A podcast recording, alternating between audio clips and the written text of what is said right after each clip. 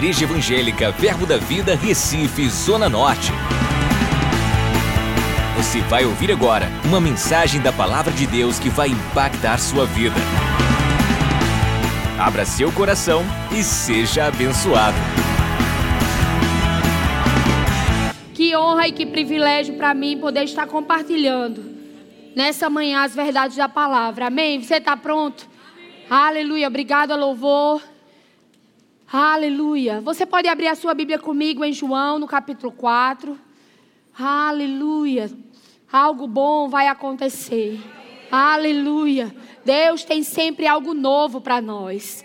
Aleluia. João, no capítulo 4.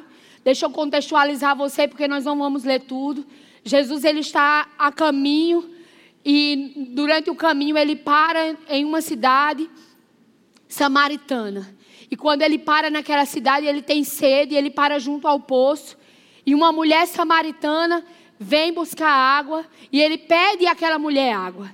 E aquela mulher diz: Como é que você, sendo judeu, pede a mim de beber, que sou samaritana? Né, Para você entender, os samaritanos eles eram judeus que eram misturados com outras raças e por isso eles eram considerados é, gentios. Eles não eram mais considerados a linhagem de Deus. Então eles não se davam bem com, com aqueles que eram judeus puros, porque os judeus não se misturavam. Então, nesse contexto, Jesus, ele para para conversar com essa mulher que era considerada pecadora. E ele pede água para ela. E aí ela diz: Como você, sendo judeu, pede a mim? E ele disse: Olha, se você soubesse quem é, quem é que está lhe pedindo, você é que me pediria água. E eu lhe daria uma água que vai fazer em você jorrar rios de água viva. Naquele momento, aquela mulher percebe que ele não é um judeu qualquer, mas que ele era diferente. Quantas pessoas no decorrer do seu caminho, do meu caminho, estão percebendo que existe algo diferente em nós? Porque Jesus ele andava mas as pessoas por onde ele passava percebia que existia algo diferente. Quando aquela mulher percebeu que ele não era só mais um judeu, ela disse: Tem algo que eu quero saber. Tem uma dúvida que eu tenho e você pode me responder. E é, nisso que, é aí que nós vamos começar. No versículo 19. Você está lá, João capítulo 4, versículo 19 diz assim: Senhor, disse-lhe a mulher: Vejo que tu és profeta. Nossos pais adoravam neste monte. Vós, entretanto, dizeis que em Jerusalém é o lugar onde se deve adorar. Disse-lhe Jesus: Mulher, podes crer que a hora vem quando nem neste monte e nem em Jerusalém adorareis o Pai. Vós adorais o que não conheceis.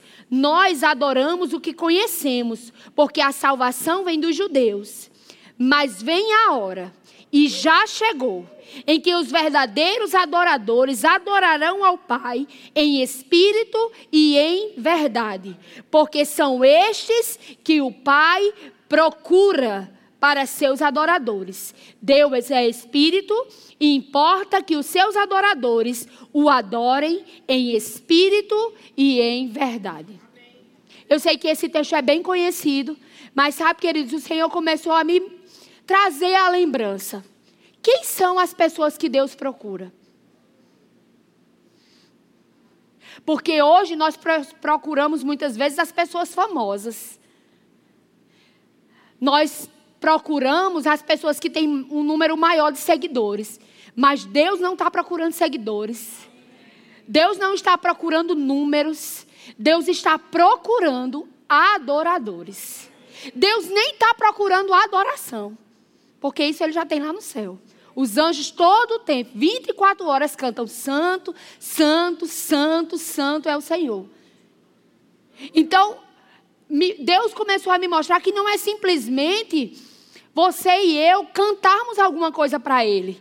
Não é simplesmente eu e você curtirmos as frases de efeito que são lançadas. Mas a adoração, ela fala de uma vida. Não é de um momento não é de um intervalo de tempo, não é de uma música mais calma. A adoração é um estilo de vida que eu e você precisamos desenvolver. No Antigo Testamento existia um lugar físico onde a adoração deveria ser prestada. Existiam regras, mas a Bíblia diz que no momento em que Jesus morreu e ressuscitou, diz que o véu que separava lá no templo, ele foi rasgado. E hoje eu e você temos livre acesso a essa presença. Não existe mais um lugar, existe uma atitude. Não existe mais um lugar físico, existe uma atitude de coração. Quando eu e você decidimos viver para Ele. E adoração, a palavra adorar significa prostrar-se, prestar culto, curvar-se. Mas quando eu penso em uma adoração genuína, em uma vida de adoração, eu penso em um espírito humano submisso à vontade de Deus em todo o tempo, em toda situação, em qualquer circunstância. Você vê que não pode ser só um tempo, é uma vida. A adoração é um estilo de vida. Não é simplesmente cantar algo para o Senhor. E é interessante porque Deus está procurando procurando. Então é porque não é tão fácil assim de achar. Quando você está procurando algo, isso fala de algo muito específico. E Deus ele está procurando adoradores, não adoração, mas adoradores Pessoas que vivem todos os dias para glorificar o nome do Senhor. Pessoas que vivem todos os dias para exaltar, para se curvar diante da vontade dele e dizer: Senhor, eu não consigo na minha própria força, a minha alma diz que não é bem assim, mas eu confio em você. Adoração é resposta de quem confia. Quem confia em Deus adora Ele. Você, se você voltar para aqui para o texto, ele diz: Olha, vocês conheceis o que vo vocês adorais aquilo que vocês não conheceis. Nós adoramos aquilo que nós conhecemos. Eu e você não podemos adorar um Deus que nós não conhecemos. Porque a adoração fala de relacionamento, fala de andar junto, fala de ter intimidade. A adoração, uma vida rendida ao Espírito, uma vida dizendo sim todos os dias e sabe, queridos, quando a gente fala em relacionamento, quando a gente fala em, em é, no, no seu coração envolvido com isso, não é apenas a sua boca envolvida.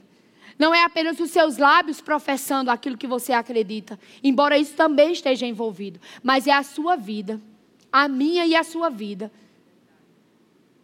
É eu e você quando a gente sai dessas quatro paredes, quando o louvor não está lá mais, quando o pastor não está mais, quando não tem mais ninguém perto de você e surge uma proposta para você crer naquilo que o mundo está dizendo ou você crê naquilo que Deus disse. E você decide crer naquilo que Deus disse. Isso é uma vida de adoração.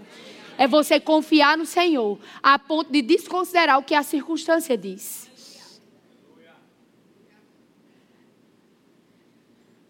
E algo que é interessante, que se você for estudar todo o Antigo Testamento, Todas as vezes que se fala em adoração, se fala em sacrifício.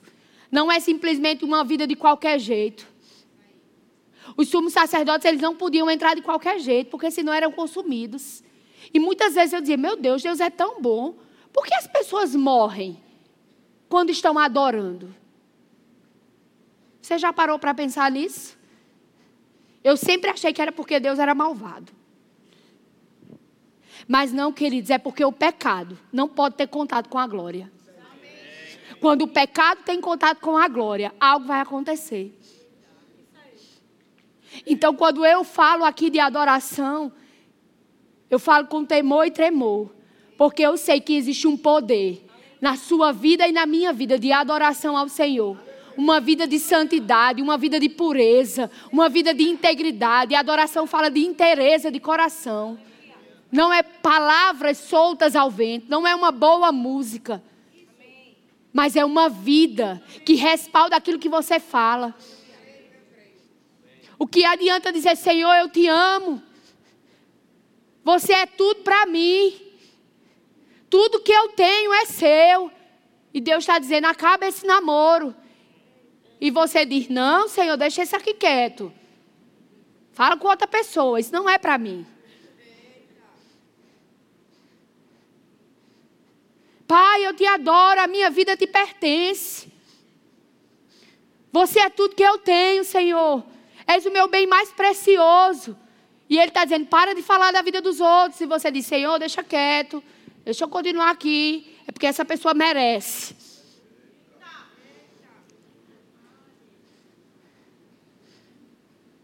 Senhor, tudo que eu tenho é teu, a minha vida te pertence. Tu és santo, santo, santo. Dá uma oferta para aquele irmão. Pai, que é isso? Está vendo a crise não? Está vendo que o meu salário não paga? Integridade, interesa, nada faltando. Não pode ser só palavras, querido. Eu não quero me relacionar com alguém que fala muito bonito e tem atitude zero. Que adianta? Eu te amo. E na hora que eu preciso de você, eu não posso contar. A adoração fala de Deus poder contar comigo e com você. Não só para um momento onde a gente levanta as mãos, fecha os nossos olhos, mas para viver uma vida de perdão. Para viver uma vida dizendo não para as coisas do mundo. É maravilhoso, querido, ter esse momento de louvor. Que grupo de louvor abençoado que nós temos aqui na igreja, inspirados. Mas o que adianta se só for isso?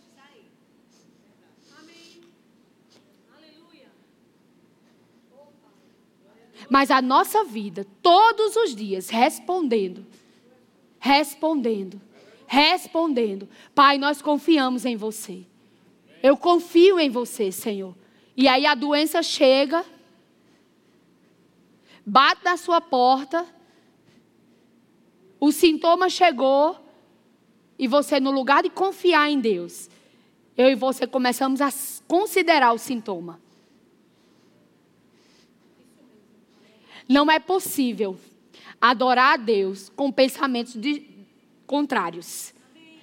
A nossa mente precisa estar envolvida nisso. Eu e você precisamos ter a nossa mente renovada para adorarmos de espírito e em verdade. Não podemos ficar é, cedendo a todo pensamento. Não podemos ser levados por todo o vento de doutrina. Não podemos ser levados pela moda. Não podemos ser levados pelos sentimentos. Nós precisamos trazer a nossa mente cativa ao que a palavra diz. Nós precisamos entender que quando nós confiamos na palavra e nós respondemos a ela, nós estamos adorando ao Senhor.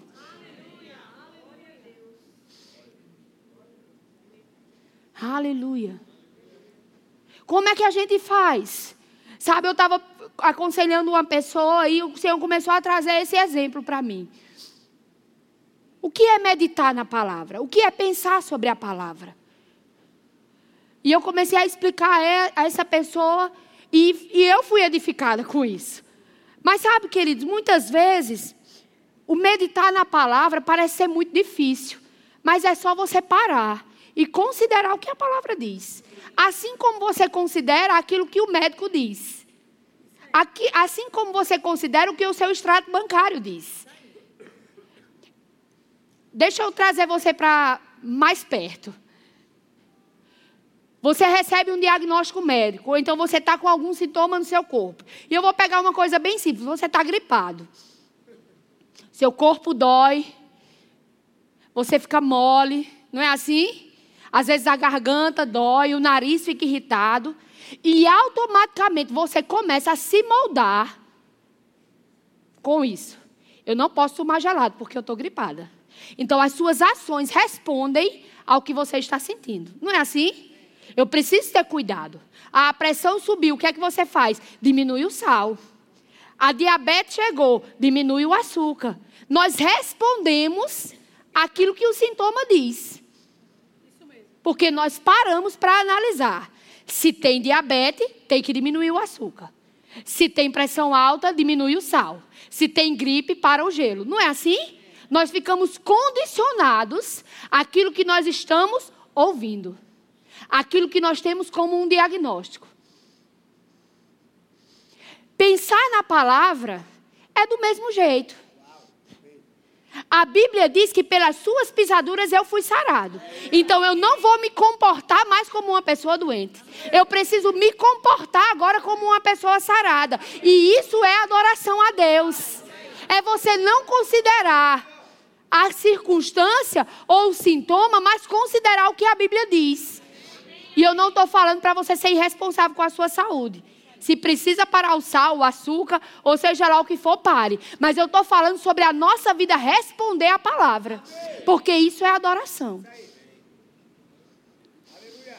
É o extrato chegar e dizer: acabou, zerou a conta.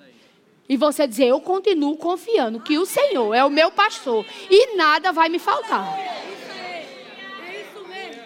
Mas cortou o salário, mas o Senhor é o meu pastor e nada vai me faltar. Isso é adorar o Senhor. Responder de acordo com o que a palavra diz. Porque o que adianta, Senhor, eu te amo. Eu te amo, Pai, tu és tudo para mim. E na segunda-feira, que o extrato bancário chega. Meu Deus, como é que pode? Não vou conseguir pagar essa conta. Vai faltar o leite dos meninos. Olha o extrato. Está negativo já. Eu não estou dizendo que você não vai considerar algumas coisas, que você não vai cuidar, não vai tratar, não vai resolver. Mas sabe de uma coisa, querido? Quando você olha para aquilo e diz, Pai, a situação é essa, mas a tua palavra diz. Que o Senhor, segundo as suas riquezas em glória, há de suprir cada uma das minhas necessidades.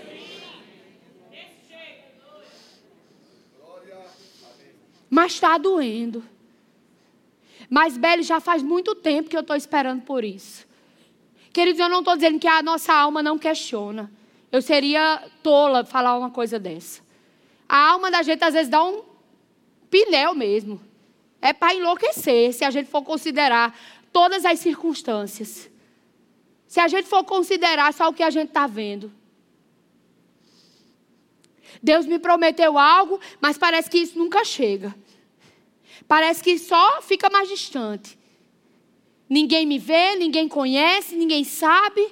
E parece que aquilo vai só ficando mais distante. Mas ei, para de pensar que Deus não pode. Começa a considerar o que Deus falou mais do que a situação que está gritando para mim e para você. Abre a tua Bíblia comigo em 1 Reis. Isso foi como um soco ontem na, em mim. Essa palavra. Um versículo só. Foi como um soco. Pá! Quase vinha nocaute. 1 Reis, capítulo 18.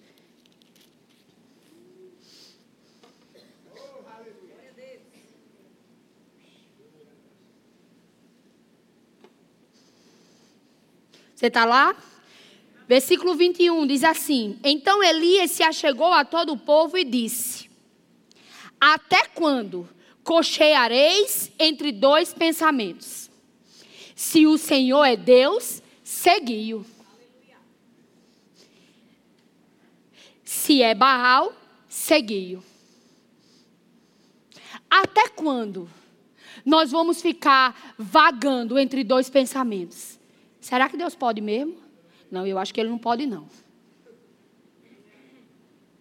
Será que Deus cura mesmo? Não, eu acho que ele não cura, não. Será que ele pode resolver isso? Não, eu acho que ele não pode, não. Ei, decide! Se Deus é Deus, seguiu. Nessa manhã Deus diz: ó, oh, decida em quem você vai crer. Porque quando você crê, a sua resposta é adorar. Quando eu e você confiamos em Deus, nós não vamos considerar a circunstância maior do que o que Deus disse. A cabeça pode girar. Como é que vai ser? Fazer todas as contas, não bate. Mas Deus é Deus. E eu e você precisamos, precisamos decidir quem é o nosso Deus. E o Senhor, Ele é o nosso Deus. E nós precisamos responder a Ele. Aleluia. Até quando nós vamos considerar o que o, a crise diz? Até quando? Você vai considerar o que o seu corpo está dizendo? Até quando? Você vai considerar mais o problema, a dificuldade, a impossibilidade? Até quando? Até quando? E nesse contexto aqui, ele estava indo adorar o Senhor, oferecer sacrifício, provar para o povo de Israel quem era Deus. E sabe que eles, eu sempre penso no povo de Israel, o povinho difícil. Porque eles viram tantas coisas, eles viram tantos milagres, eles viram tanta. Meu Deus do céu, abriu o mar, tira do, as pragas, e tanta coisa aconteceu, e mesmo assim, pensa num povo murmurador incrédulo. E muitas vezes eu pensava, se o Senhor fizer isso, eu vou crer. Não, querido, ver não faz você crer. Quando você crê, aí você vai ver. A adoração não pode ser baseada naquilo que nós estamos vendo. A adoração é aquilo que vai trazer para nós aquilo que nós estamos crendo. Aquele povo viu muita coisa. Foi muito milagre. E ainda assim, murmurando, cocheando entre dois pensamentos, indecisos, sem saber em quem acreditar. E Elias chega e diz: Ó, oh, até quando? E Deus pergunta para mim e para você hoje: até quando? Até quando você vai considerar mais as circunstâncias externas do que o que a minha palavra diz? Elias confiava tanto em Deus que, num tempo de seca, de falta, ele disse: Olha, pode jogar água agora, porque Deus vai responder com fogo. Sacrifício. A adoração fala de você dar algo ao Senhor. Fala do seu bolso envolvido. Todas as vezes que você vê a adoração na Bíblia, vai estar relacionado com sacrifício. E eu ficava impressionada. Eu dizia, meu Deus do céu, tem, tinha muito, muito carneiro nesse tempo, não viu? Porque eles matavam, era bicho e não faltava. Não sei se você já parou. Uma vez eu parei para fazer as contas. Já faz um tempo isso. Eu parei para contar. Quantos bichinhos eles sacrificaram? Em cada holocausto que tinha. E tome, e tome animal. E nunca faltou. Você já parou para pensar isso? Talvez hoje eu e você, Deus esteja pedindo uma oferta. E aí você diz, não, mas vai faltar. Mas, ó, os carneirinhos nunca faltaram para sacrifício. Porque Deus dá semente a quem? A quem semeia. Não vai faltar, não, para quem é semeador. Não falta. Não falta, querido. Eu lembro quando Tarcísio trabalhava numa multinacional e o pastor chamou para vir para o Ministério Integral. E eu lembro que a proposta do pastor era ganhar metade do salário que ele ganhava, sem nenhum benefício, que eram muitos, os benefícios que ele tinha na empresa. E a gente foi fazer as contas e naturalmente não batia. Não ia ter como. E a gente precisava decidir: ou a gente confia em Deus, ou a gente faz conta. Porque senão a gente fica cocheando entre dois pensamentos. E a gente decidiu confiar em Deus. E queridos, eu confesso, eu, eu tinha a tendência a querer fazer conta.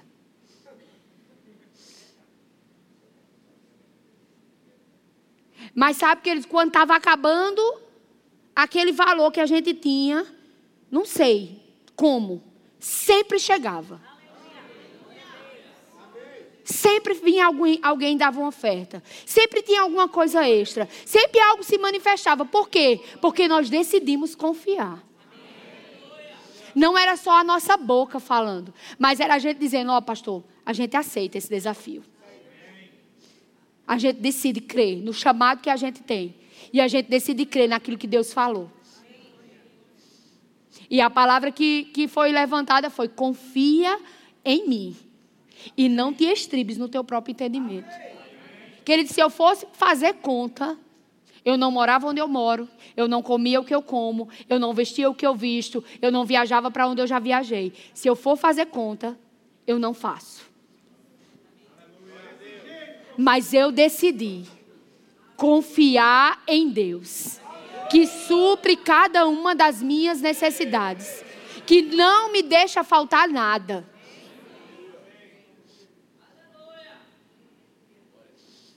É uma questão de decisão. E isso expressa a nossa adoração a Ele.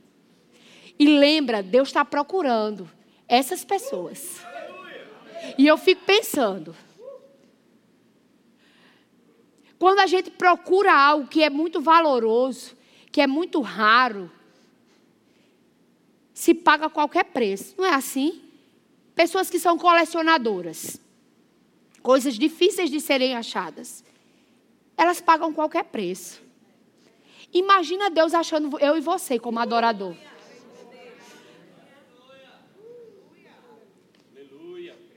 O que você acha que Ele está pronto para liberar?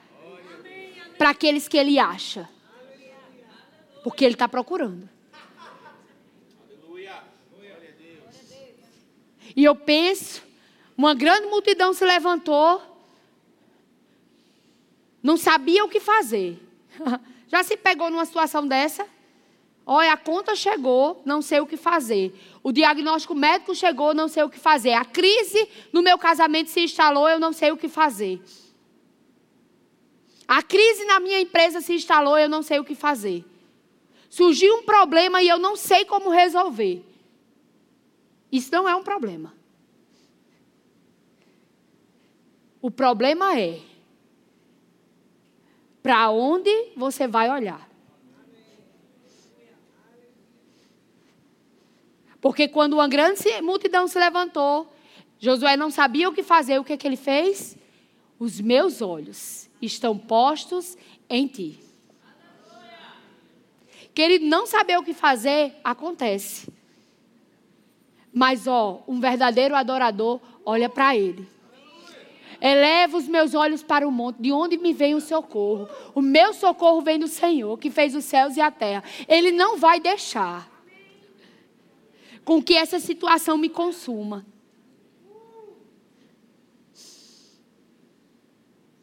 Aleluia. Não sabemos o que fazer. Eu não tenho habilidade para resolver esse problema. Eu não tenho condições físicas de resolver isso. Mas os meus olhos estão postos em Deus. E aí Deus diz: nessa batalha você nem vai ter que pelejar. Só começa a cantar. Só fala aquilo que você está crendo. Só confessa. E aí é onde entra a adoração verbal. Pai, eu não sei o que fazer. Está apertado de todo lado. Tem nem para onde me mexer. Mas eu confio em Ti. Porque eu sei que Tu és fiel. E em meio a essa situação que eu estou paralisada, você continua sendo Deus. Elias perguntou: Até quando você vai ficar indeciso entre dois pensamentos? Se Deus é Deus, seguiu. Você crê em Deus? Então se renda. se prostre diante da sua vontade. Não considere aquilo que está apertando. Comece a olhar para o alto, de onde vem o seu socorro. Belo, você não tem nenhum pensamento contrário, não. Se você, se eu tivesse, se eu deixar cinco minutos na minha cabeça para você pensar, acho que você endoidava de tanto pensamento que vem. O problema não é o pensamento vir, é como nós lidamos com ele.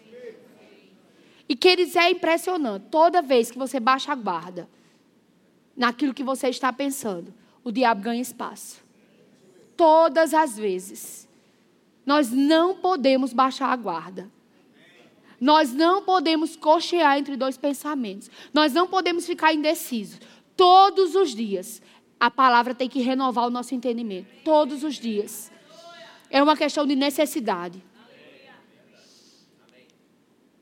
Ou você decide, ou nós decidimos crer no que a palavra diz, ou todos os dias nós vamos ser massacrados pelo que o diabo diz.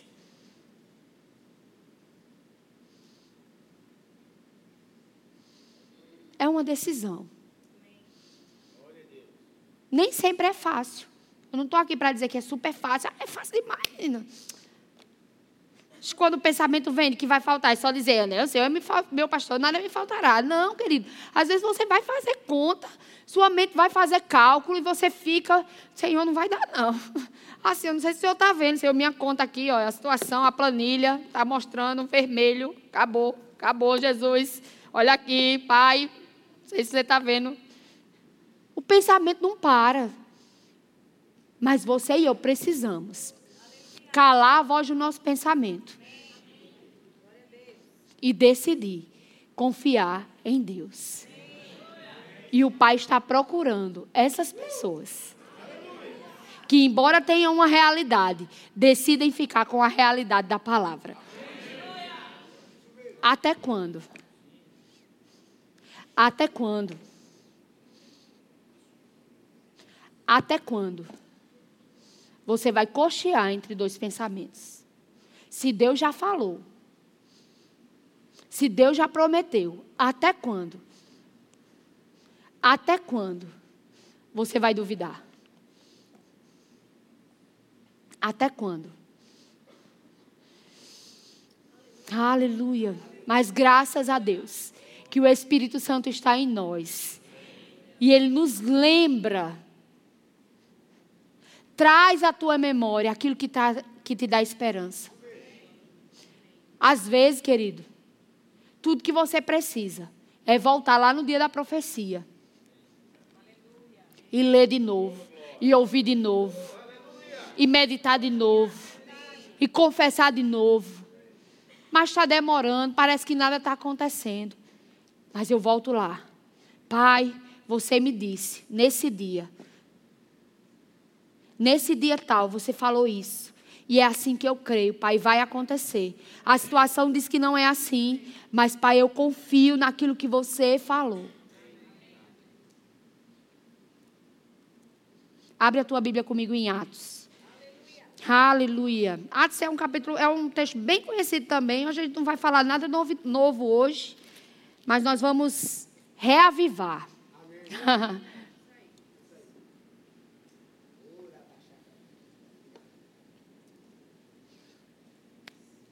Eu falei para você que a adoração é a resposta de quem confia. Não é assim? Paulo e Silas, eles estavam numa situação bem complicada. Levaram a pisa porque estavam pregando Jesus. Não era porque estavam fazendo nada errado. Levaram a pisa, foram presos.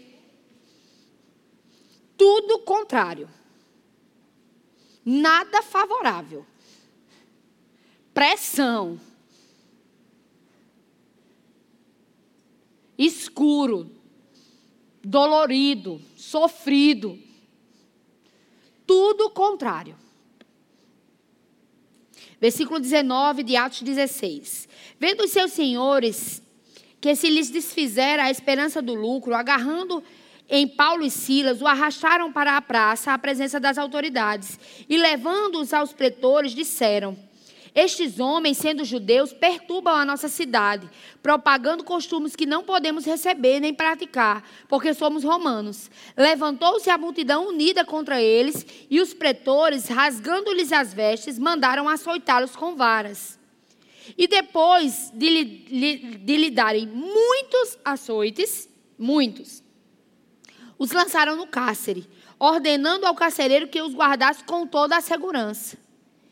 Estes, recebendo tal ordem, levou-o para o cárcere interior e lhe prendeu os pés no tronco. Eu fico pensando, quantas vezes, só porque não tinham dinheiro para fazer aquilo que você e eu queríamos, a gente murmurou. só porque o sintoma bateu na porta. Mas eles tinham sido presos, tinham levado uma pisa, estavam amarrados, e a Bíblia diz: por volta da meia-noite, Paulo e Silas oravam e cantavam louvores a Deus, e os demais companheiros de prisão escutavam. Não era aquele louvor baixinho, não, assim, oh, Senhor, tu és bom. Oh, Pai, tu és bom, tu és bom, Senhor. Tu sabe, Senhor. Nem você está convencido de que Deus é bom. Aí você está, tá, sabe. Não. Eles cantavam e oravam a ponto de quem estava ao redor ouvir. Às vezes, você precisa calar todas as vozes. Como? falando mais alto que elas. E assim, não é o que está na Bíblia, mas eu acredito. Abre lá em Romanos comigo. Eu acredito que, que Paulo e Silas estavam cantando algo mais ou menos assim. Romanos capítulo 8. Eles oravam e cantavam. Né? Não diz o quê, mas eu acredito que era algo parecido com isso aqui. Que quando eles estavam lá, na situação mais difícil, nas mais densas trevas, no, no acosto maior que tinha, na situação mais improvável, eles cantavam, e eu acredito que eles cantavam mais ou menos isso, Romanos 8, 31. Que diremos, pois, à vista dessas coisas? Se Deus é por nós, quem será contra nós? Aquele que não poupou seu próprio filho, antes por todos nós o entregou, porventura não nos dará graciosamente com ele todas as coisas? Presos, amarrados, depois de levar uma pisa. Mas eu acredito que eles estavam cantando alguma coisa assim, porque senão não tem esperança. Ia cantar o quê? O que é que canta diante disso? Se Deus não poupou Jesus, que mais será impossível para ele? Quem tentará acusação contra os eleitos de Deus? É Deus quem os justifica. Quem os condenará é Cristo, quem morreu ou antes que ressuscitou, o qual está à direita de Deus e também intercede por nós. Confiança. Estavam tão tranquilos em meio àquela situação que eles começaram a falar. Eles começaram a confessar. Lembra, eu não estou dizendo que foi isso que eles disseram, eu acredito que era algo parecido com isso, pelo menos. Porque se você está numa prisão e você está louvando e adorando ao Senhor, não acredito que você está falando incredulidade. Então eu acho que isso era uma boa coisa para estar tá falando. Quem nos separará do amor de Cristo será a tribulação, ou a angústia, ou a perseguição, ou fome, ou nudez, ou perigo, ou espada? Como está escrito, por amor de ti somos entregues à morte o dia todo. Fomos considerados como ovelhas para o matadouro. Em todas estas coisas, porém, somos mais do que vencedores por meio daquele que nos amou. Porque eu estou bem certo. Aleluia. Do que você está bem certo? Do que eu e você estamos bem certos? Porque Paulo estava bem certo de que nem a morte, nem a vida, nem os anjos, nem os principados, nem as coisas do presente, nem do porvir, nem poderes, nem altura, nem profundidade, nem qualquer criatura poderia separar ele do amor de Deus. Que confiança, querido, preso, açoitado. Eu confio em ti. E lembra o que eu falei? Deus está procurando. Quando Deus achou. Quando Deus achou. De repente, querido. Aquele lugar começou a tremer. De repente. Todos os guilhões foram quebrados. De repente, até quem estava perto começou a ver de repente. Porque Deus começou a achar a um adorador. E ele disse: Ah, vou responder a essa adoração. Eu preciso responder a essa adoração. Eu preciso responder a isso. Você sabe como é que a nuvem se forma? A água está lá, Começa a esquentar, evapora, começa a condensar. Depois que condensa, o que é que acontece? Chuva. A palavra estava lá dentro deles, mas eles estavam presos. Estava tudo contrário, mas o Espírito começou a aquecer. O Espírito começou a borbulhar dentro deles. E o rio começou a fluir. Sabe, eu creio que como aquelas palavras subindo, como aroma suave, diante do Senhor. Eita, e Deus lá, ó, caramba, eles arrasaram, ó. Esses meninos são desenrolados mesmo. Pressão tá aí, eles estão confiando. Pois deixa eu mandar a chuva. Pois deixa eu mandar a chuva. Queridos, eu não sei o que você está precisando, mas Deus está só esperando a sua vida falar e as suas palavras também. Porque vai começar a formar, vai começar a formar alguma coisa e a chuva vai vir em resposta à sua adoração. O louvor pode vir em resposta. Deus tem algo para te responder? Tem adoração sua no céu para Ele responder? Tem vida consagrada para Ele responder? Porque a chuva está vindo, querido. Nós não estamos clamando em vão. Nós não estamos orando em vão. Nós não estamos declarando em vão. Não. Nós estamos preparando. Mas deixa eu dizer uma coisa para você que eu preciso lhe alertar. Nós vamos cantar já já e você vai se alegrar. Mas antes disso, eu preciso falar isso. Quando a chuva vem e a terra não está pronta, é prejuízo. Não é assim? Choveu aqui em Recife, as ruas não têm estrutura, é caos. Não é assim? Se a sua vida não tiver alinhada, quando a chuva começar a vir, vai só mostrar o caos que está. Mas se você alinha, se você repara as brechas, se você conserta aquilo que precisa ser consertado, quando a chuva vem, vai florescer. Vai trazer a colheita. Vai trazer a resposta que você precisa. Amém?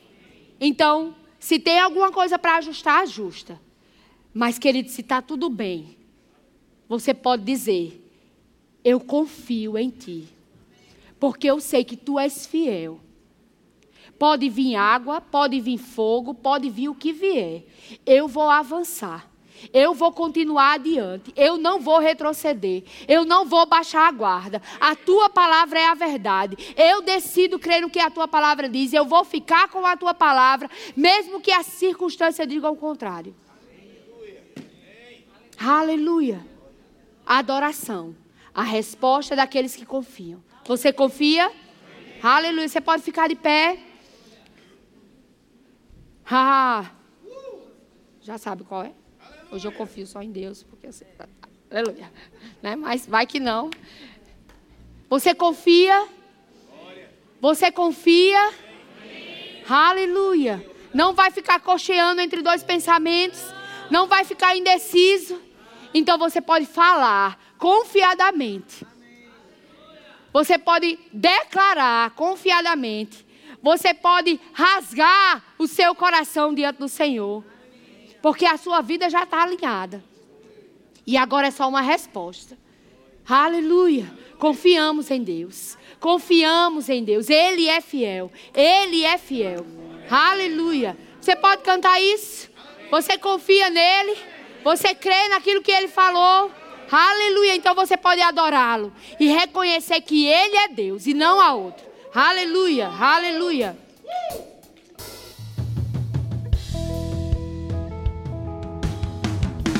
Acesse já nosso site verbozonanorte.com, além das nossas redes sociais no Facebook, Instagram e nosso canal no YouTube pelo endereço Verbo Zona Norte Recife. Ou entre em contato pelo telefone 81 30 31 5554 e seja abençoado.